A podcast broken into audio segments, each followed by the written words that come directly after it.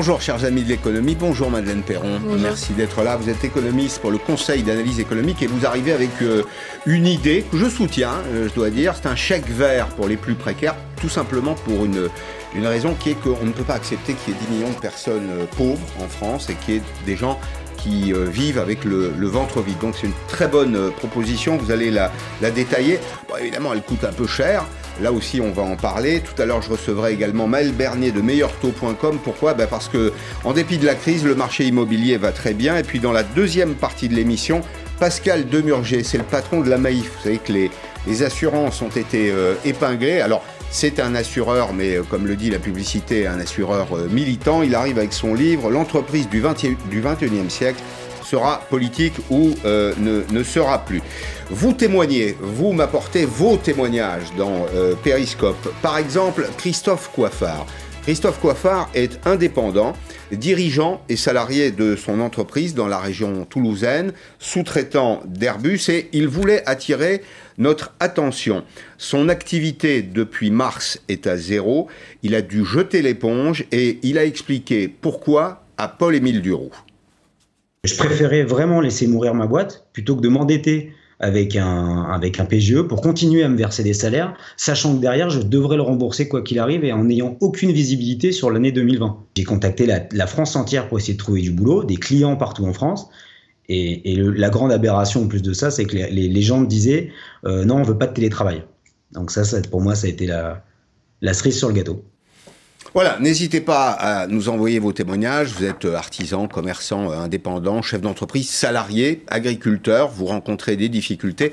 Je vous donne euh, la parole dès que c'est possible. Je veux simplement ajouter sur ce point que le syndicat des indépendants demande au Premier ministre Jean Castex le maintien du fonds de solidarité pour toutes euh, les petites entreprises, les TPE, les PME, dont le chiffre d'affaires a baissé de 50% pour toute la période du premier semestre 2021.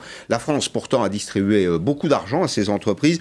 Nous avons euh, des chiffres précis à vous proposer aujourd'hui sur le fonds de solidarité. Le fonds de solidarité de mars à décembre, c'est, tenez-vous bien, plus de 5 700 000 demandes qui ont été payées. Ça représente une enveloppe de 9,7 milliards. On va arrondir à 10. Depuis le mois d'octobre, euh, eh bien, le, flux ne s'est pas tari. 1 134 218 demandes payées pour le mois d'octobre et pour le mois de novembre, ça fait un total de 3,4 milliards d'euros. Bonjour Madeleine Perron. Merci d'être là, économiste au CAE, Conseil d'analyse économique. Vous arrivez avec cette, euh, cette proposition de, de l'Institut euh, Terra Nova notamment, hein, mais vous y avez euh, participé, une proposition tout à la fois pour soutenir le pouvoir d'achat des plus modestes et puis aussi pour euh, alimenter la transition vers un monde peut-être plus sain, pour répondre notamment à l'urgence climatique. Alors nous sommes confrontés à une augmentation de la précarité. C'est probablement plus de 10 millions de personnes qui sont aujourd'hui dans une situation de précarité. Les aides aux jeunes aux familles existent, et je pense qu'elles ont d'ailleurs donné des, résultats. On va simplement, euh, avant de vous demander des explications, euh, expliquer ce qu'est ce dispositif. Ce dispositif, c'est un chèque vert de 300 euros. Alors, c'est 300 euros pour une année. Il est financé, il serait financé par l'État. Alors il y a des systèmes de plafond que vous allez nous, nous expliquer, et il serait compensable dans certains commerces pour certaines activités. Tout ce qui tourne autour de euh, l'économie circulaire, c'est ce que j'ai compris, et sur les produits bio. Deuxième euh, élément d'information, ce chèque vert profiterait à 15 millions de personnes, enfin la cible, c'est environ 15 millions de personnes. Ça coûterait 4 milliards d'euros euh, à l'État et 500 millions aux, entreprises. D'ailleurs, comment se ferait la bascule État-entreprise? Alors, ce qu'on propose, c'est que jusqu'à 1,3 SMIC, donc toutes les personnes qui gagnent moins euh, d'1,3 SMIC, donc autour de 1500 euros, ce serait l'État qui prendrait entièrement en charge. Euh, et euh, au-delà de ce seuil, on propose aux entreprises de se saisir de cet outil, comme elles se sont saisies de la prime Macron pour le pouvoir d'achat l'an dernier et l'année encore d'avant, et de verdir en quelque sorte cette, cette, augmentation du pouvoir d'achat proposée par les entreprises à leurs salariés. Vous pensez que ça correspond à un vrai besoin? Est-ce qu'il y a, je préciser ma question, il y a une vraie précarité alimentaire dans le pays? La précarité alimentaire, elle a l'air d'être documentée en ce moment par les associations de distribution d'aide alimentaire. Euh, ce qui, ce qu'il faut retenir aussi sur notre proposition, c'est que ce n'est pas une aide d'urgence. Euh, ça, ça ne viendra pas en substitut de tout ce que peut faire la puissance publique et de tout ce que peuvent faire les associations pour faire en sorte que le moins de personnes possible aient faim et tombent dans une pauvreté extrême. Nous, ce qu'on propose, c'est d'avoir un public très large et de répondre à, deux attentes qui sont celles effectivement du pouvoir d'achat et aussi celles d'une consommation de meilleure qualité, plus responsable. Et, et de sécuriser aussi des filières qu'on a envie de développer, qu'on a envie de voir développer en France. Alors, euh, ces filières, c'est par exemple le bio. Mm. Si, si, je rentre dans le détail, ce, ce, chèque de 300 euros, donc on peut l'utiliser dans le commerce, c'est ça on peut pour faire réparer des objets. Euh, c'est assez audacieux hein, comme, euh, comme proposition. Enfin, c'est vraiment une application de, de ce qu'on appelle l'économie circulaire. Plutôt que de, de, jeter les produits, on les fait réparer. Donc, ce sera éligible à ce type de service et on pourrait acheter aussi du bio, c'est ça, de l'alimentation bio. On pourrait acheter des produits alimentaires euh, bio ou labellisés. Euh, on veut vraiment mettre en avant euh, tout ce qui a été fait ces dernières années par plein d'acteurs pour le bio, pour, pour aussi des consommations éco-responsables sur énormément de produits du quotidien, même le, produit vaisselle, les lessives. Mmh. le papier issu de forêts durables. Je pense que ça, c'est très important de mettre ces filières-là en avant. Et là, mmh. effectivement, dans les petits commerces ou dans, ou dans les grandes surfaces. Et une autre partie de la proposition, c'est d'avoir vraiment un chèque euh, utilisable dans énormément de choses, et y compris la réparation qui paraît super importante pour nous, dans le sens où c'est une filière qu'on pourrait valoriser, qu'on pourrait développer en France. Euh, on a un petit peu perdu la, bataille de la production euh, sur tout un tas de produits du quotidien, des grippins, etc. on peut gagner la bataille de, de la réparation. Boîte, hein, en France qui s'appelle Seb vous savez, ça, on, fabrique, on fabrique en France. Mais par exemple, euh, est-ce qu'on pourrait l'utiliser dans un garage automobile pour faire réparer sa voiture? Alors, on ne considère pas forcément l'automobile comme, comme quelque chose qui pourrait rentrer dans le dispositif chèque vert. Euh, euh, de par euh, son impact écologique moindre, on va dire. Après, ça peut être mm. sur des petits objets du quotidien, sur de l'électroménager, c'est des choses qui sont mm. très importantes. Au lieu d'acheter un frigo neuf, le faire réparer, c'est bénéfique pour mm. la planète. Bon, ça fonctionnerait comme un chèque vacances, un chèque restaurant, c'est ça? Il y a un tiers payant, c'est l'État qui payerait le commerçant ou le fournisseur? Oui, ce qu'on propose, c'est d'avoir une carte utilisable directement de façon Mm. plus ou moins matérialisé selon la situation des personnes. Mm. Et, euh, et, oui, qui serait utilisable directement avec des commerces et, qui, et, des artisans, par exemple, qui pourraient être éligibles de fait parce que leur activité est bénéfique à la planète et écologique. Mm. Et euh, dans d'autres modes de distribution, euh, voilà, ciblés sur certains produits dont on a discuté. Alors, qui sont les, les, précaires, qui sont les nouveaux précaires, ceux qui pourraient bénéficier de cette mesure? Eh bien, Charlotte Casanova les a rencontrés, notamment dans les centres d'aide alimentaire. Toutes les deux semaines, cette mère de trois enfants se rend dans ce centre de distribution alimentaire pour pouvoir nourrir sa famille. Avec la crise sanitaire liée à la pandémie du coronavirus, son mari, agent de sécurité, a vu son activité grandement diminuer. Niveau ressources, c'est un peu difficile. Les charges augmentaient et les salaires derrière ne suivaient pas. Quoi. Jamais elle n'aurait pensé franchir la porte du secours populaire. C'est difficile, donc euh, je vais venir ici. Ça fait quoi de venir ici? Ça fait bizarre. Elle n'est pas un cas isolé. La crise sanitaire a entraîné l'arrivée de nouveaux demandeurs au secours populaire. Pour la première fois, l'association est venue en aide à des entrepreneurs, des restaurateurs ou encore des commerçants des nouveaux profils qu'on ne l'attendait pas forcément, mais qui sont arrivés avec la crise justement, qui sont euh, bah, les personnes qui ont perdu leur emploi ou qui travaillaient euh, sur du CDD ou de l'intérim, qui, euh, qui, ont perdu ces emplois-là et du coup qui, qui sont retrouvés dans la, dans la galère. La galère, ce jeune homme de 26 ans l'a connu. Il y a quelques mois, ne parvenant pas à trouver un emploi à l'issue de sa formation, il a dû demander du soutien à l'association. Le pouvoir d'achat, il a diminué et puis avec la période euh, qu'on vit actuelle, eh euh, c'est très dur. On se sent démuni. Face à l'afflux de ces nouveaux demandeurs, le Secours populaire craint de manquer de vivres et lance un appel aux dons. Bien, d'où l'intérêt de la, proposition que vous, vous, formulez. En, réalité, c'est peut-être déjà beaucoup, hein, secours populaire, secours catholique, mais on observe que c'est insuffisant. Et une fois encore, on ne peut pas accepter en France qu'on ait 10 millions de personnes qui aient des difficultés pour s'alimenter je ne veux pas dire normalement, mais en tout cas euh, sainement. Est-ce que vous, vous avez mesuré l'impact que ces mesures euh, pourraient avoir sur le secteur de l'agriculture biologique en France qu'on cherche à développer? Euh, Alors, tous les agriculteurs qui viennent témoigner dans cette émission disent que c'est passionnant parce que c'est une nouvelle, aventure. Ils, ils, nous disent on fait à nouveau de l'agronomie, donc c'est bon à tous égards. Les rendements sont peut-être pas les mêmes, mais est-ce que vous avez mesuré l'impact que ça pourrait avoir sur la filière française? Alors on n'a pas précisé, euh, on n'a pas les, chiffres précis puisque comme on le propose un chèque qui pourrait être dépensé très largement, on ne sait pas quelle part exactement sera dépensée dans le bio. Ce, ce dont on est sûr, c'est que c'est une filière qui est importante, qui a besoin d'avenir et qui a besoin d'être sécurisée. Et, euh, et, donc savoir qu'une partie euh, de notre chèque vert ira directement vers ces agriculteurs qui sont engagés dans une transition écologique, c'est mmh. très important pour, pour eux aussi et pour nous. Alors deux ou trois questions euh, sur l'accueil que vous avez reçu. Je vais quand même rappeler au passage que le Conseil d'analyse économique dépend du Premier ministre et du ministre de l'économie.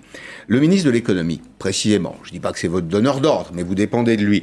Qu'est-ce qu'il en pense? Ben, Il a répondu euh, jusqu'à présent que euh, il y avait déjà des dispositifs d'aide, ma prime rénove, euh, il y a d'autres dispositifs qui viennent aider les, les, les, plus en difficulté, et il répond on a déjà fait beaucoup. Bon, c'est quand même un peu étonnant, non, comme réponse euh, c'est sa réponse, je, oui, je, la commenterai pas. On, l'entend aussi dans le sens où, mmh. oui, enfin, c'est des domaines aussi sur lesquels on, potentiellement on il faut accélérer encore davantage cette transition écologique et il faut que tout le monde mmh. puisse y participer, les plus aisés qui le font, euh, les plus modestes qui veulent le faire.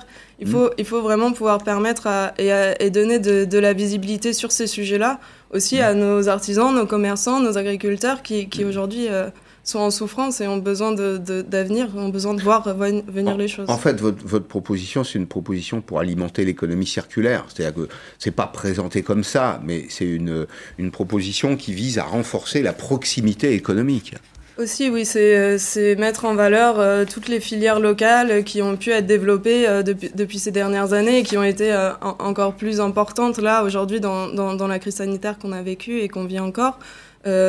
donner de la visibilité à, à toutes ces initiatives locales, parfois même très très très locales, et pour voilà pour permettre à ces artisans de la transition écologique d'être d'être visibles et d'être entendus. C'est une bonne idée persister. Vous me permettez le, le, conseil parce que c'est une c'est une bonne piste. Euh, ça existe aux États-Unis, ça s'appelle les food stamps.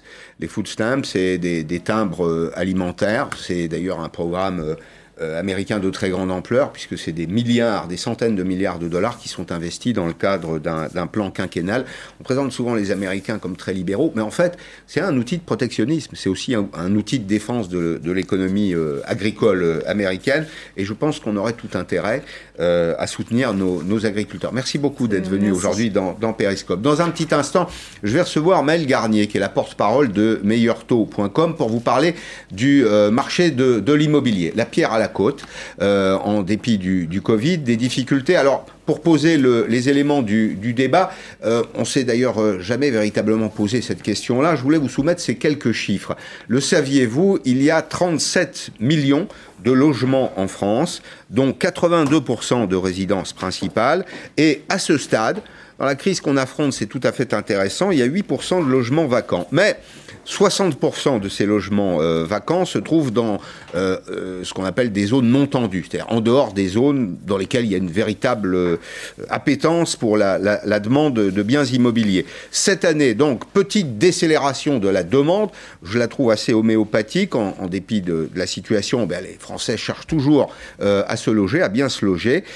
c'est 990 000 transactions qui ont été réalisées en 2020, c'est moins 5% par rapport à 2019. Maëlle Merdier, bonjour, merci d'être là. Vous êtes la porte-parole de meilleurtaux.com. Euh, euh, bon, la, la, pierre, la pierre fait toujours euh, recette, en dépit d'une situation dans laquelle les professionnels ont été quand même en partie empêchés de faire leur boulot. Tout à fait. Alors effectivement, la demande reste assez forte, comme vous l'avez dit. Euh, les gens ont toujours envie de devenir propriétaires. C'est une valeur refuge plus que jamais. Euh, néanmoins, le, le, je pense que l'avenir est pas si rose que ça, parce que on a aujourd'hui des banques qui resserrent sérieusement la vis, mmh. euh, parce qu'on leur a demandé de la resserrer, hein, très mmh. nettement. Et donc, on a aujourd'hui beaucoup de dossiers qui sont refusés. Donc, vous donnez des chiffres, 990 000 transactions effectivement sur 2020. Ça reste bon, mais dans les mois qui viennent, ça va vraiment chuter. On est à un point de bascule là Oui, je pense, parce qu'on a beaucoup, beaucoup de refus. Les banques, on leur a dit, écoutez, il faut prêter un peu moins et surtout vous respectez des critères très stricts. Au début de l'année, elles les ont pas appliqués, pour être très clair, et là, elles les appliquent stricto sensu, donc on a des refus. Donc il y a des gens qui ne sont plus financés. C'est le fameux risque, enfin. C'est le 33% d'endettement, c'est-à-dire en gros, vous gagnez 3 000, vous pouvez rembourser 1000. Ouais. Et pas plus, pas 1020. Pas 1020. ça joue à quelques euros près. Ça, joue à quelques euros près, mais ça joue. C'est extrêmement important parce que quand vous n'avez pas du tout de cash de côté ou très peu, vous pouvez pas amener les 2 3 000 ou 4 000 supplémentaires qui vont faire que votre dossier va passer. Donc aujourd'hui, on a des gens qui sont financés, qui sont finalement, c'est un peu horrible de dire ça, mais parmi les plus aisés, c'est-à-dire ceux qui ont de l'épargne, ceux qui ont des revenus euh, stables, un peu, un peu sérieux, euh, et puis auxquels on va prêter. Mais les ménages plus modestes et les jeunes, c'est plus dur. Mais est-ce qu'il faut absolument devenir propriétaire?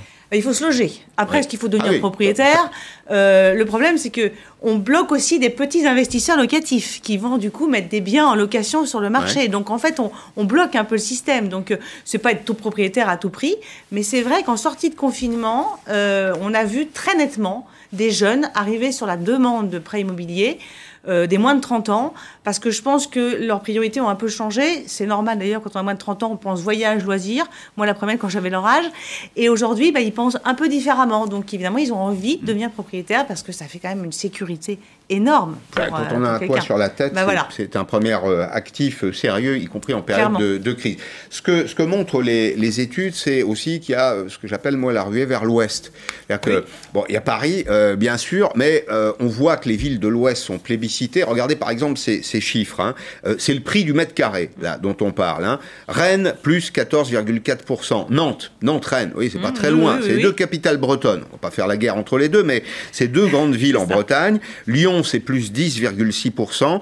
Paris, ça augmente. Et puis, bon, Bordeaux, on est à plus 2,2%. Il faut dire que à, Bordeaux, on est sur un plateau parce que on, vient d'une situation dans laquelle il y a eu une, une, inflation des... Très forte. D'ailleurs, les, les néo-bordelais, là, ils sont pas déçus ils sont contents d'être partis bah, Le problème, c'est qu'il faut qu'il y ait un emploi en face. Donc, euh, et on sait que Bordeaux est une ville où le tissu est plutôt de PME. Donc, euh, il y a effectivement, on sait qu'il y a des gens qui sont revenus, un peu parce qu'au niveau du boulot, ils trouvaient pas ce qu'ils voulaient. Maintenant, c'est intéressant parce que vous parlez de l'Ouest. Moi, je, je, je globaliserais plus ce qu'on appelle les villes TGV. Alors, j'allais Oui, j'allais faire la remarque si on, si on, revient, si on revient à l'infographie, on va voir que, comme par hasard, mm. euh, j'ai pas, j'ai pas parlé de Lille, hein, mais Lille, c'est presque plus 10%. Voilà. Voilà. Reims Ces villes, Reims, Reims, plus, euh, je crois que j'ai les chiffres quelque part, autour de 7-8%, c'est ça. Ce sont des villes qui sont euh, à une heure ou à une heure et demie de Paris. C'est ça. Et vous avez aussi un peu pareil autour de Lyon. Vous avez Valence, Roanne, qui depuis euh, quelques mois, hein, depuis le confinement, sont des villes qui repartent. Alors, elles ne sont pas encore arrivées dans les chiffres, mais on a, nous, tout notre réseau qui nous indique des, villes un peu moyennes, à côté des très grands centres. Typiquement, Lyon a aussi, aussi beaucoup augmenté, comme Bordeaux.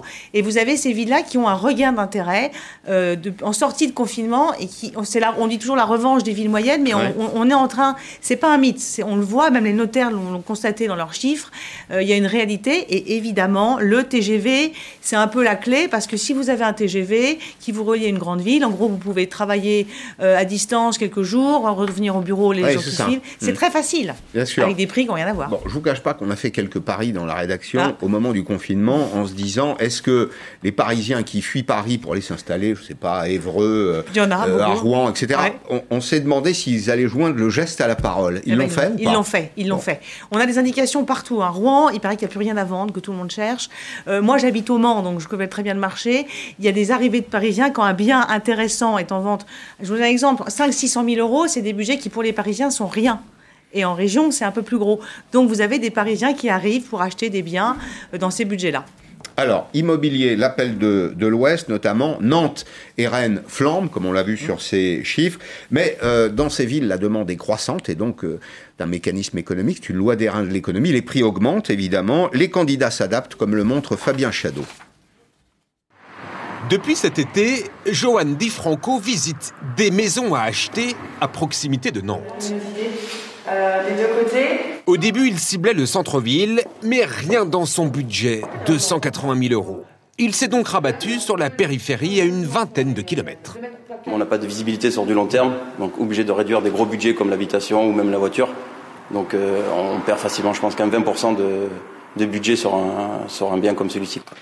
Comme lui, nombre d'acquéreurs revoient leurs ambitions à la baisse. C'est beaucoup plus compliqué d'emprunter aujourd'hui, surtout quand on est par exemple primo-accédant. Et les gens sont beaucoup plus frileux aussi pour leur emprunt. Ils ne savent pas malheureusement ce qui va se passer demain. Mais ce sont surtout les prix qui ont continué d'augmenter en 2020 et ce, malgré la crise sanitaire. Pour un même budget, les acquéreurs ont dû faire des concessions. Autre tendance cette année, confinement et télétravail oblige, la ruée vers les maisons individuelles. Laurent Ben Simon, chef d'entreprise, a toujours vécu en appartement en banlieue parisienne. Aujourd'hui, il cherche de l'espace. À la maison avec les enfants, euh, c'est vrai que c'est un peu compliqué, quoi. Être 24 heures sur 24 avec eux, c'est bon là, il y a un peu plus d'espace, il y a des jardins, ils vont pouvoir courir. L'appartement, c'est plus pour moi. Malgré un prix qui dépasse le million d'euros, des demandes pour des maisons comme celle-ci, cet agent immobilier en reçoit des centaines chaque semaine depuis le confinement. Ils ont besoin de calme, ils ont besoin de sérénité, un besoin d'espace, euh, besoin d'une pièce en plus pour avoir un espace bureau, notamment pour pouvoir travailler tranquillement.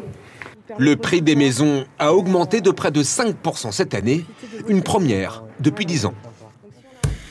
Bien, Maëlle Bernier, la maison. Oui. Vous vous rappelez quand on était enfant, qu'est-ce qu'on dessinait?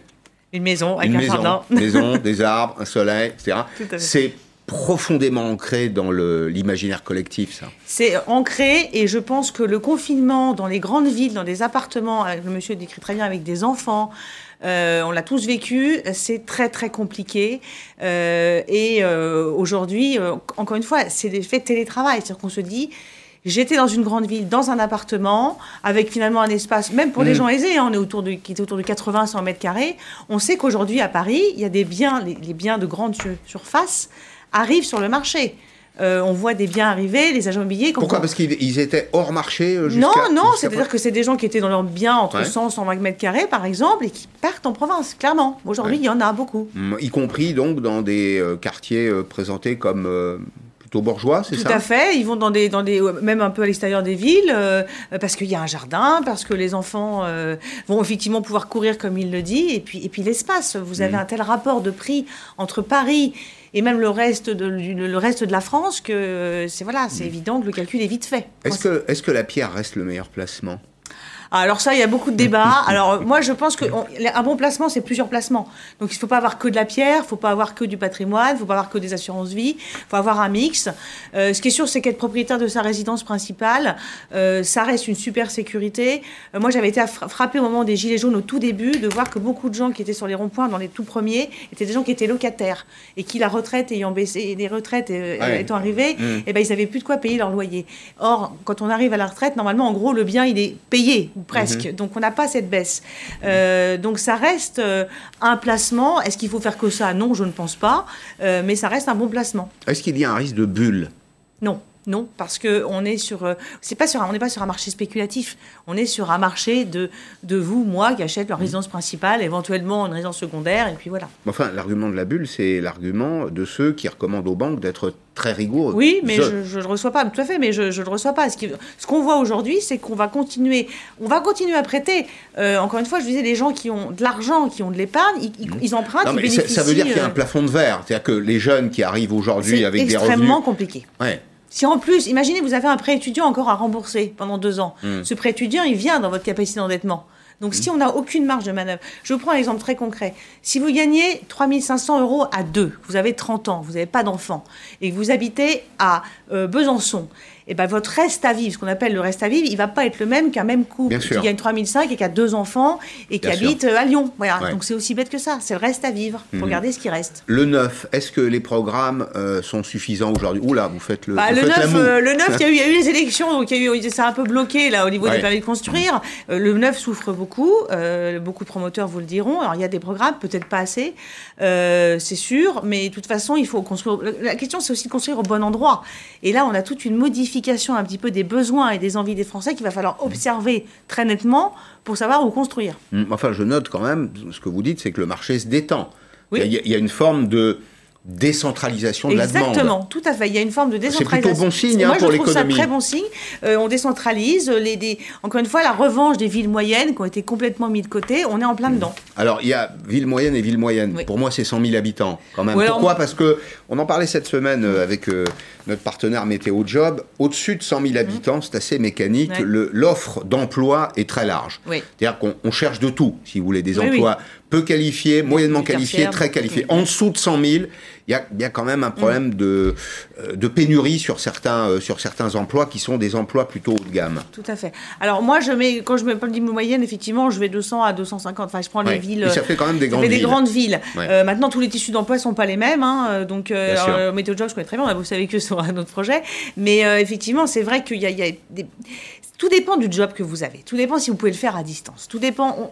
Il y a des choses formidables. Moi, on m'aurait dit qu'il y a huit mois que je ferais des interviews avec un Zoom, sur, avec Zoom. on- J'aurais Ouais. dit n'importe quoi. Ouais. Ben, Aujourd'hui, c'est une réalité. Ouais. Donc, euh, tout est possible. Mm, Bon, le luxe et l'ultra-luxe, ça marche toujours ou pas? Alors, euh, la bonne nouvelle, c'est que nos amis américains, qui sont quand même des, des gros amoureux de Paris, des grands Mhm. amoureux de Paris, n'ont pas remis leurs biens en, en vente. Aujourd'hui, ils sont toujours propriétaires parce que le luxe à Paris, le luxe pour les Américains, c'est d'avoir un appartement à Paris. Donc, ils n'ont pas mis leurs biens en vente, en tout cas pour le moment. Mhm. Donc, le luxe, il y a toujours une clientèle pour le luxe. Euh, et puis, même si c'est un peu, un peu stationné, puisqu'on ne peut pas voyager, ça va repartir, Mhm. évidemment. Tout à l'heure, je disais 37 millions de logements en France. Il y a beaucoup de résidences principales. Il y a d'ailleurs un petit regain hein, des résidences euh, secondaires. Oui, au, oui. au moment du confinement, certains les ont redécouvertes. Mais 8%, 8% de logements vacants, dont 60% sont hors des zones tendues, mais ça veut dire qu'il y a quand même 40% euh, des, euh, des logements, ça fait quelques millions, Mmh. qui sont dans les zones tendues. Est-ce que c'est pas ça une des clés du problème? Inciter les propriétaires à mettre en location des biens dont on aurait besoin. C'est des mètres carrés dormants, Mais tout ça. alors la question, c'est pourquoi ces propriétaires-là ne mettent pas leurs biens, leurs biens en Ouais. location? Moi, je pense qu'il y a, une- enfin après c'est un peu politique, mais il y a une vraie menace. Quand vous mettez un bien en location, quelquefois, on sait tout ce qu'il y a derrière.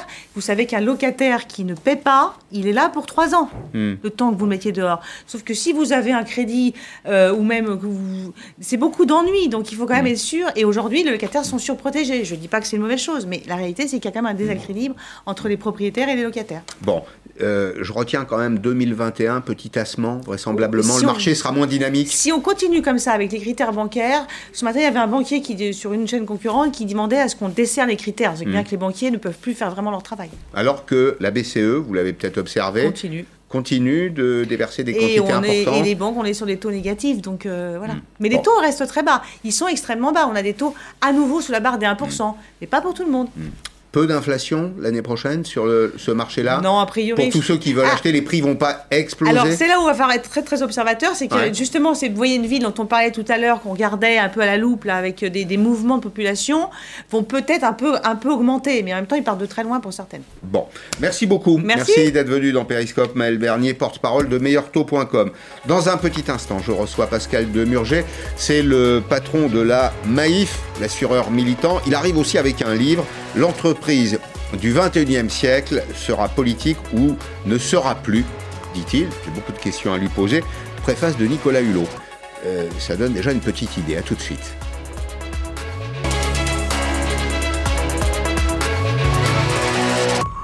Profitez.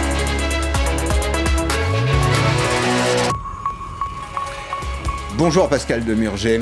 Bonjour, monsieur Vous arrivez avec votre euh, ouvrage publié aux éditions de l'Aube, l'entreprise du 21e siècle sera politique ou ne sera plus.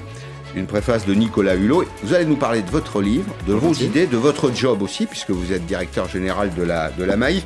Mais on va d'abord marquer le coup sur euh, un point d'actualité qui est passé un tout petit peu inaperçu. À compter de ce week-end, les lignes françaises de TGV sont théoriquement je dis bien théoriquement, ouvertes à la concurrence, mais à ce jour, aucun concurrent ne s'est présenté, euh, ni euh, Renfe, qui est euh, l'opérateur espagnol, ni l'italien Tello, par exemple, ni l'allemand Flixtrain n'ont montré le bout du nez. Alors, il y a toujours quelques liaisons vers l'Allemagne, bien sûr, mais ce sont des liaisons qui vont au-delà des frontières. Ce ne sont pas des lignes purement françaises. Vous pouvez prendre un ICE, par exemple, hein, pour vous rendre à Stuttgart ou à, Francfort. On peut prendre aussi des liaisons italiennes pour aller jusqu'à Rome. Ce sont des trains de nuit. Euh, alors comment expliquer le phénomène? Ben, Il y a probablement la période du, Covid. On est étonné parce qu'on attendait beaucoup de, concurrents. On s'attendait à ce que le, marché euh, français attire les concurrents. Ben, c'est pas le cas. Un, effet Covid. Deux, ben, j'allais dire, la SNCF, elle occupe le terrain. Et elle l'occupe d'ailleurs plutôt bien, avec une offre très segmentée, d'une part Inouï, mais aussi euh, les Ouigo, qui sont des offres à petit prix. Et puis, il y a aussi quelques obstacles qui ont été dressés sur la route des concurrents, des obstacles de caractère réglementaire ou des obstacles en termes de sécurité de SNCF Réseau. Alors, la situation peut se détendre, mais à ce jour, donc, la concurrence qu'on attendait n'arrive pas tout à fait. Bien, on en vient à votre ouvrage. Je voulais donner cette info parce que c'est la vie du quotidien. Bien sûr. On circule, euh, on circule beaucoup. Alors, vous dites, l'entreprise du 21e siècle sera politique et... Euh, vous évoquez un, monde, le monde de demain, qui, n'est pas un nouveau monde, mais peut-être un autre monde, en disant, ça n'est pas un monde idéalisé, une utopie inaccessible, je le sais, car j'ai la chance de diriger une entreprise qui en fait partie. Quel est ce monde et quel sera le rôle de l'entreprise dans le monde que nous abordons là? Ah, moi, je crois que le rôle de, de l'entreprise, il ira bien au-delà de son activité, il ira bien au-delà de, de, la recherche simplement de, de la profitabilité. Il ne faut pas l'oublier parce qu'il faut que mmh. l'entreprise vive et, euh, et, soit pérenne. Mais je crois que euh, on attend aujourd'hui, un grand nombre de personnes attendent aujourd'hui de l'entreprise qu'elle aille plus loin et qu'elle s'engage. Qu'elle s'engage pour l'environnement, qu'elle s'engage pour la société, qu'elle s'engage pour ses parties prenantes immédiates aussi. Mmh. Euh, Qu'est-ce qu'on appelle les parties prenantes? On va à la fois les salariés, ses clients bien sûr, ses fournisseurs, ses fournisseurs mmh. euh, également. Euh, et, et, je pense qu'il y a une attente sociale qui est de plus en plus forte euh, à l'égard de l'entreprise. Pourquoi? Bah, Pour euh, au moins deux raisons. D'abord, on voit bien que les, les, les, problèmes auxquels on est confronté, auxquels on est confronté, sont à la fois gigantesques est extrêmement urgent, mmh. hein, et donc mmh. il faut les traiter urgemment. Et de notre côté, les pouvoirs publics, bien sûr, contribuent et devront contribuer très fortement à leur résolution, mais ça ne suffit plus. Mmh. Euh, si les entreprises ne s'engagent pas, on n'ira pas au bout euh, des problèmes auxquels euh, nous sommes confrontés. Alors, vous appartenez à un secteur qui est euh, un secteur historique de solidarité, c'est oui. le secteur de la mutualité. Oui. Ceux qui s'intéressent à l'histoire sociale du 19e siècle savent que euh, la mutualité a joué un rôle important dans l'assurance sociale, oui. qu'elle s'est substituée à l'État. Mmh. Dans certains cas, aux entreprises. Elle a été la première à proposer des services de, de, solidarité. Il y a un monde coopératif et un monde mutualiste. C'est un peu ça, d'ailleurs, la force on pourrait parler de la force du capitalisme mutualiste ou, ou, ou coopératif. C'est tout à la fois concilier l'enjeu de profitabilité, vous l'avez dit, parce que bah, une entreprise a quand même vocation à produire des profits. Hein. On peut prendre le problème dans tous les sens. Il faut survivre. Il faut, il faut vivre. Il faut mmh. faire plus que survivre. Oui. Il, faut, il faut vivre pour pouvoir investir. Mais elle peut aussi défendre ce que vous appelez le bien commun. Exactement, elle peut défendre le bien commun, et, et, et je pense que, euh, et c'est ça que nous essayons à la Maïf de, de construire, je crois même que l'engagement, que la défense du bien commun peut en réalité nourrir la performance. Parce qu'aujourd'hui, face justement à cette, attente hein, d'un nombre croissant de, clients, de consommateurs euh, et de salariés aussi, euh, eh bien l'entreprise qui s'engage, l'entreprise qui a un comportement euh, peut-être plus vertueux, qui contribue effectivement au bien commun, évidemment, elle améliore considérablement son image, évidemment, elle fidélise ses clients, Évidemment, elle recrute des talents mm -hmm. euh, parce que, bah, on voit bien, les jeunes salariés notamment sont extrêmement attirés, euh, veulent du sens dans leur, mm -hmm. dans leur travail. Et ça se décide où et quand ça? Ce sont euh, les actionnaires qui le décident dans une entreprise du marché, ouais. ce sont les sociétaires qui, qui déterminent cette, cette ligne politique? Ça tombe pas du ciel. Ça tombe pas du ciel. Alors, pour ce qui concerne la Maïf, euh, c'est la conjonction de deux choses. À la fois d'une tradition, hein, la ouais. Maïf est une vieille maison, créée en 1934, est créé en 1934 déjà sur euh, des fondements d'engagement et, euh, et, et, de contribution et de solidarité. Mm -hmm. hein, donc il y a un fond culturel, j'allais dire, qui est euh, extrêmement fort. Euh, la Maïf, c'est l'assureur militant, hein, euh, donc ça, ça, ça, dit des choses quand même. Euh, et puis, de manière plus récente, il y a vraiment une, une volonté d'aller encore au-delà de généraliser l'engagement dans chacune des activités de, de l'entreprise, hein, de, de, généraliser la contribution pour ce que vous appeliez très justement le, le, le bien commun dans chacune de nos activités. C'est un vrai concept économique, le bien commun, hein. c'est pas une formule un vrai vide de sens. Hein. Tout à fait, c'est un, un, vrai concept économique et, euh, et par ailleurs de faire de cet engagement mmh. euh, en effet une source euh, à la fois de performance et de pérennité. Ju juste une illustration. Ouais. On, parle depuis euh, déjà longtemps, mais ça commence à se matérialiser, euh, de l'arrivée possible demain sur le marché de l'assurance des géants du numérique. Hmm. Amazon, Google, euh, les, les, BATX, hein, si, on regarde du côté, du côté de la Chine, commencent à s'intéresser, voire même ont déjà des activités d'assurance. Et demain, il n'y a aucune raison de penser qu'ils ne généraliseront pas cette activité d'assurance et qu'ils n'investiront pas le, le marché européen. Face à des géants du numérique comme ceux-là, euh, c'était extrêmement compliqué de, résister. Euh, ils ont une puissance commerciale, une puissance financière. Bah, ils ont la capacité à s'adresser aux clients. Ils ont la capacité. Ils ont déjà le client dans les fichiers. C'est simple, c'est plus simple. Et, ils ont toutes les données. Bien sûr. Et ils ont toute la data. Et l'assurance, c'est aussi euh, bah, une activité dans laquelle les données sont importantes ah, capital, pour, tarifer un, un, risque, etc on pourra difficilement résister face à cette, euh, à cette puissance. Et c'est dramatique d'ailleurs, hein, parce que ça dessine un monde qui n'est pas très joli. Donc il faut proposer une alternative. Autre chose. Exactement. Autre chose. Et si on propose le, service sec, euh, ça ne suffira ça ne Suffira plus. Ça ne suffira plus pour lutter contre ces entreprises parce qu'elles ont un avantage compétitif, comme vous l'avez dit. Donc il faudra proposer autre chose. Quoi? Une singularité euh, et une entreprise qui, de manière sincère, si ça n'est pas sincère, ça ne peut pas mm. fonctionner. Hein, il y a beaucoup de, greenwashing, il y a beaucoup euh, de, communication, de marketing autour de l'engagement des marques, etc. Et puis, il y a la réalité de certaines entreprises. Si on le fait de manière euh, sincère, alors je crois effectivement que un, on contribue à résoudre quand même un certain nombre de problèmes, ou en tout cas, on cesse de les créer. Et deux, effectivement, je pense qu'il y a une carte à jouer, parce qu'aujourd'hui, les Français le disent, euh, ils sont de plus en plus nombreux, ils sont même majoritaires aujourd'hui, à déclarer, ça ne se révèle pas toujours dans les faits, mais ça va venir, à déclarer qu'ils souhaitent consommer autrement et consommer mmh. euh, en ayant effectivement un, impact réel. À force de leur répéter, euh, peut-être d'ailleurs que ce sera le cas rapidement. hein bah, de ce point de vue-là, d'ailleurs, euh, l'année que, l'on vient de, mmh. vivre montre qu'il y a déjà une petite tendance, ouais. Et accélère cette tendance. C'est pas dominant. C'est pas... pas... encore dominant. Non. Ça n'est pas encore non, mais Il faut, ce que je veux vous dire par là, c'est qu'il faut voir les choses comme elles sont. C'est-à-dire que moi, je suis, toujours frappé, je commente l'actualité euh, économique tous les jours, je suis frappé entre les déclarations d'intention et euh, euh, la réalité. J'observe qu'il y a des petits mouvements, j'observe que ces mouvements viennent souvent peut-être de consommateurs un peu plus éclairés, mhm. euh, un peu plus éduqués, euh, un peu plus citoyens, mhm. je ne sais pas comment les qualifier, mais je sais aussi qu'il y a euh, des phénomènes multiplicateurs, pour reprendre un, mhm. vocabulaire économique, et qu'à un moment, bah, il y a un effet de seuil. Mais on n'y est pas encore. Je partage complètement votre avis, on n'y est pas encore. Mais en revanche, je suis convaincu que ce mouvement, il est irréversible. Ouais. Je pense et, aussi. et, et, cet effet de seuil, il va, on, va l'atteindre un jour. Et, je pense que dans quelques années, ce sera un vrai sujet. Bon. Ça l'est déjà pour les salariés. Oui. Euh, il y, a un nombre croissant de salariés qui quittent des entreprises, qui quittent des secteurs euh, entiers parce qu'ils ne retrouvent pas euh, bah, le sens dont ils ont besoin, mmh. la contribution à laquelle qu'ils souhaitent, qu'ils souhaitent apporter, mmh. et qui rejoignent bah, notamment des, entreprises comme, comme la. Mmh. Exactement. Alors on a aussi en France, hein, on en parlera une autre fois, mais un, vrai secteur coopératif extrêmement, extrêmement développé. Je rappelle régulièrement que la moitié des marques alimentaires en France sont coopérative, donc avec un modèle qui est un modèle économique qu'on décrit rapidement. Euh, il n'y a pas d'actionnaire à rémunérer. Euh, il y a ce qu'on appelle une réserve impartageable. C'est-à-dire que quand on fait des bénéfices, on les réinvestit. Cet argent, il n'appartient pas euh, à des actionnaires, il appartient aux gens qui sont les clients. Exactement. Et cet argent, il reste dans l'entreprise et sert à, être réinvesti. Et puis, autre caractéristique, c'est la gouvernance. Oui. Hein, la gouvernance. Alors oui, gouvernance. Vous écrivez notamment, il y, a, un chapitre consacré à la, gouvernance. Vous dites en France, bon, c'est pas une immense découverte, on le savait, on en a même souffert en France. Hein, la gouvernance, c'était très vertical. Oui. Ça venait du haut. Et bon, c'est encore un peu comme ça, parce que c'est mhm. bien qu'il y ait un chef, comme non? Ça. Ah, mais il faut un peu de verticalité.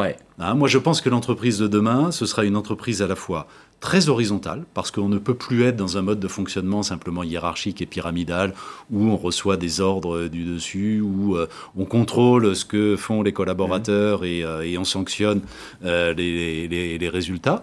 Donc je pense qu'il y a besoin d'horizontalité. L'entreprise ne peut pas être un îlot de verticalité dans un monde qui s'est horizontalisé du fait des réseaux sociaux et de différentes choses. En revanche, je pense aussi qu'il y a un besoin de verticalité, notamment pour porter la vision, pour définir la stratégie. Il y a des gens qui savent, pardon de le dire aussi crûment, et d'autres qui ne savent pas. C'est-à-dire que la compétence. Ils ne savent pas les mêmes choses. En non, tout mais cas. ils ne savent pas les mêmes choses. Mais diriger une entreprise, c'est pas une petite affaire. Il faut en effet être capable de gérer le court terme. Il faut savoir gérer euh, la trésorerie, euh, ajuster les moyens euh, aux charges. Et puis il faut aussi une vraie vision. Il faut la donner à tout le monde. Alors je suis Et tout le monde n'en veut pas d'ailleurs. Et tout le monde n'en veut pas. Et tout le monde n'en veut pas. Et je pense que ce que l'on attend aujourd'hui d'un dirigeant, c'est beaucoup la vision. Et c'est heureux. On n'attend plus du dirigeant qu'il euh, qui, qu'il, euh, s'occupe Ah, qui vérifie de la tout. compta, ouais. Exactement. Exactement. C'est Ouais. pas ça le rôle, le vrai rôle d'un dirigeant. Le vrai rôle d'un dirigeant, Mm. c'est à la fois affirmer la vision et créer en interne une forme de leadership pour créer une dynamique dans le, dans le corps social interne. Je vais être un peu l'avocat du diable, mais les entreprises ne sont-elles pas déjà très solidaires dans ce pays? Le travail finance le modèle social. Alors, le travail, c'est l'association euh, euh, du capital. Enfin, la production, c'est l'association du capital et du travail. Elle finance l'assurance chômage. Peu le savent, mais en France, ce sont les entreprises seules qui payent l'assurance chômage. De- depuis euh, 2019, depuis le début de l'année 2019, les salariés ne s'assurent plus. Ça pose d'ailleurs un vrai problème. Parce que euh, la solidarité dans ce domaine, elle a été conçue pour que les salariés n'aient pas à faire la manche. Qu'ils payaient eux-mêmes, vous voyez quel est l'esprit Ils Ouais, ouais. payaient leurs cotisations pour avoir droit en retour, en Ça- droit. Ça s'appelle une assurance. Ça s'appelle une assurance. ça s'appelle la cotisation sociale, c'est une forme d'assurance. Et là, on passe un peu à l'assistance, qui est pas tout à fait la même Mm-hmm. chose. Mais les entreprises, elles en font, elles en font quand même beaucoup déjà, non? Ah mais moi je ne, je ne critique pas les entreprises, hein, entendons-nous bien. Je ne critique pas les entreprises. Simplement je dis que euh, aujourd'hui le temps est venu de changer euh, le mode de management d'une entreprise, les comportements euh, des, euh, Mm. des entreprises. Les entreprises doivent être du côté de la solution. Encore une fois sur le plan environnemental, sur le plan social. Et oui les entreprises sont très contributives. Oui elles sont solidaires. Non, elles ne le sont peut-être pas suffisamment. Bon, très Il y a bien. quand même une- un creusement des inégalités en France Bien qui est gigantesque. On va, euh, on va dire deux mots quand même des assurances, hein, Ouais, parce que c'est bien votre, votre, travail. Le, le- la, la polémique autour de, euh, des assurances, du rôle des assureurs, Mhm. est partie de LCI. C'était Bruno Le Maire, un soir, il y a une dizaine de jours, qui, euh, vous regardant les uns et les autres, droit dans les yeux, vous dit euh, il va falloir faire quelques efforts. Alors, vous avez euh, les uns et les autres, je n'ai pas le détail, vous Mhm. allez nous le donner, apporter votre soutien à l'économie pendant cette période. Ça fait tout de même une enveloppe de 3,8 milliards d'euros. Vous-même, qu'est-ce que, qu'est-ce que vous, vous avez fait précisément? Ah ben nous, on a, on a réagi, réagi très vite, hein, puisque dès la fin du mois de... On a fait plusieurs choses. La plus importante, euh, on l'a décidé à la fin du mois de mars, donc au tout début du premier confinement. Ouais. Euh, face à ce confinement, on, on a une activité importante d'assurance automobile. hein, c'est à peu près la moitié de, nos- de- de notre chiffre Mhm. d'affaires, de notre, de notre activité. Euh, et la première chose que l'on s'est dite le confinement euh, venu, c'est il est évidemment hors de question de tirer un quelconque bénéfice de la crise. Or, le confinement, ça veut dire quoi? Bah, Ça veut dire que les gens ne sortent pas de chez eux, par Ouais, hypothèse. ça. Il n'y a pas de voiture dans euh, les rues, Mm. il n'y a pas d'accident. S'il n'y a Mm. pas d'accident, bah, évidemment, euh, il n'y a pas de dépenses pour, euh, Mm. pour les assureurs euh, auto. Et donc, on a remboursé à nos sociétaires le montant Mm. des économies réalisées pendant cette période, c'est-à-dire quand même hein, 100 millions d'euros. Bon, Euh, tout le monde n'a pas fait ça. Parce que vous avez raison, l'assurance la plus observée, c'est euh, l'assurance automobile. Elle devrait en moyenne, je dis bien en moyenne, augmenter un peu en 2021. Alors, c'est très diversifié. Pas chez vous. Pas chez nous, que- on a bloqué les compris. tarifs, on a gelé Mais les tarifs pour 21. On fait juste une petite revue de détail avec Pauline Dumortier. Un premier confinement au printemps, un deuxième à l'automne. Ces derniers mois, vous avez peu roulé, laissé votre voiture et votre moto au garage. Et qui dit moins de monde sur la route dit aussi moins d'accidents, déjà moins 14% cette année. Une aubaine pour les assureurs. Pour autant, le montant de votre prime a-t-il baissé? Ça aurait été bien d'avoir une petite remise, mais je l'avais demandé, mais ça n'a pas été accepté. S'il y a moins de circulation, ce serait normal que ça baisse un petit peu. Bah après, ils ont fait un geste, ils, ont- ils nous ont offert un mois, mais qu'un seul sur, les, euh, sur toute, la, la- enfin, toute la durée des confinements. Les assurances auraient économisé 2,2 milliards d'euros. Alors pourquoi ne pas les redistribuer aux clients? C'est la proposition d'une association de consommateurs. Elle les incite à se faire rembourser et publie un modèle de lettre à envoyer à son assureur. Les consommateurs qui ont utilisé ce courrier eh bien, ont pu bénéficier d'importantes réductions, de 30, 50 euros également. Et pourquoi c'est important? Eh bien Parce que des assureurs qui, publiquement, n'avaient pas rétrocédé un centime à leurs assurés, eh bien, le font en catimini dès lors que le consommateur est tenace. Autre demande de l'association, un gel des tarifs pour 2021. En moyenne, le prix des assurances auto augmentera de 2% en 2021. Et nous observerons les comptes des assureurs. Ah, moi, je vous le Au recommande. printemps. Moi, je vous le recommande parce qu'on verra, bah, on verra contrat, exactement. Contrat, euh, c'est pas on paiera les musiciens après le bal, comme on dit. C'est un peu, on un peu attendra la l'idée. fin du bal. C'est un peu l'idée. On attendra la fin du Mm. bal pour voir, bah, au fond, comment s'en sont tirés les uns et les autres et quel niveau de solidarité euh, il y a eu chez, chez les uns et les autres. Vous, vous avez rendu, c'est ça, une partie, vous avez offert de la gratuité, vous avez rendu un peu d'argent. Nous, on a rendu en moyenne 50 euros euh, à, à chacun de, sur de- une assurance qui coûte en moyenne 400, autour de 400. Oui, c'est ça, à 450. peu près. Ouais, ouais. C'est 10%. Oui, ouais, c'est ça. Euh, donc c'est quand même très significatif. C'est, c'est, euh, on a rendu quasiment le montant euh, de notre résultat annuel. Hein, donc c'est pas tout à fait, c'est pas tout à fait rien. Ça s'est décidé comment? C'est des assemblées de sociétaires Alors- qui ont dit voilà, nous on souhaite qu'il y ait tel et tel geste? Ça s'est décidé, euh, et ça c'était vraiment, euh, vraiment une, un, un bel épisode. Ça s'est euh, décidé, moi j'ai, dans un premier temps, je me souviens très très bien, un week-end, de- le dernier week-end de, de- de mars, je me suis dit on, on ne peut pas ne pas agir. Et euh, j'ai réuni mes équipes pour euh, voir déjà la faisabilité technique hein, et, et Mhm. juridique hein, de, de la chose. Et puis très vite, bien sûr, euh, le conseil d'administration a été saisi parce que c'est lui qui est compétent pour, décider de, de ça. Et ça s'est fait dans l'enthousiasme. Bon. Avec le, le sentiment De bah, faire quelque chose de Mhm. juste, quoi. De faire quelque chose de juste et d'utile. Exactement. Merci beaucoup, merci Pascal Demurger. Je renvoie à votre ouvrage, beaucoup de choses. Alors, évidemment, on n'a pas tout dit, hein. Des choses passionnantes sur l'économie euh, numérique. Et puis, bah, c'est votre projet. C'est un projet qui compte, qu'il faut euh, étudier pour le 21e siècle. Merci beaucoup, je vous souhaite Merci un, à vous. un bon week-end, de bonnes fêtes de fin d'année. Dans un petit instant, nous nous retrouvons avec euh, Arlette Chabot. Je vous souhaite par avance, si vous avez la mauvaise idée de nous quitter tout de suite, un bon week-end. Je vous retrouverai lundi à 16h.